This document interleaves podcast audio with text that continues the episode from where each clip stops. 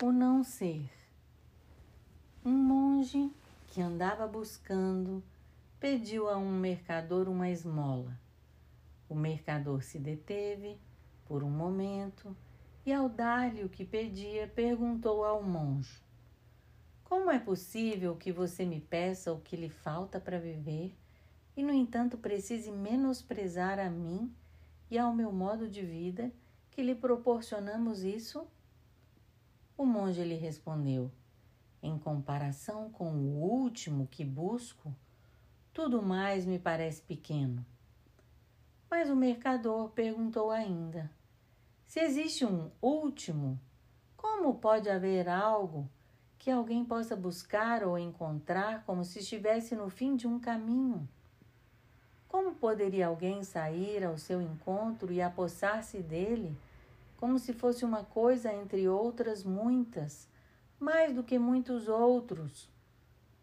E inversamente, como poderia alguém afastar-se desse último, ser menos conduzido por ele, ou estar menos a seu serviço do que as outras pessoas?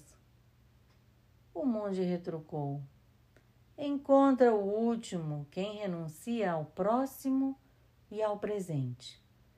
Mas o mercador ainda ponderou: se existe o último, ele está perto de cada um, mesmo que esteja oculto no que nos aparece e no que permanece, assim como em cada ser se oculta um não ser, e em cada agora um antes e um depois. Comparado ao ser que experimentamos como fugaz e limitado, o não ser nos parece infinito, como de onde e o para onde comparados ao agora. Porém, o não ser se revela a nós no ser, assim como de onde e o para onde se revelam no agora. O não ser, como a noite e como a morte, é um começo desconhecido, e só por um breve instante como um raio, nos abre o seu olho no ser. Assim também, o último se aproxima de nós, no que está perto e brilha agora. Então o monge perguntou por sua vez: Se fosse verdade o que você diz, o que nos restaria ainda a mim e a você? O mercador respondeu: Ainda nos restaria, por algum tempo, a terra.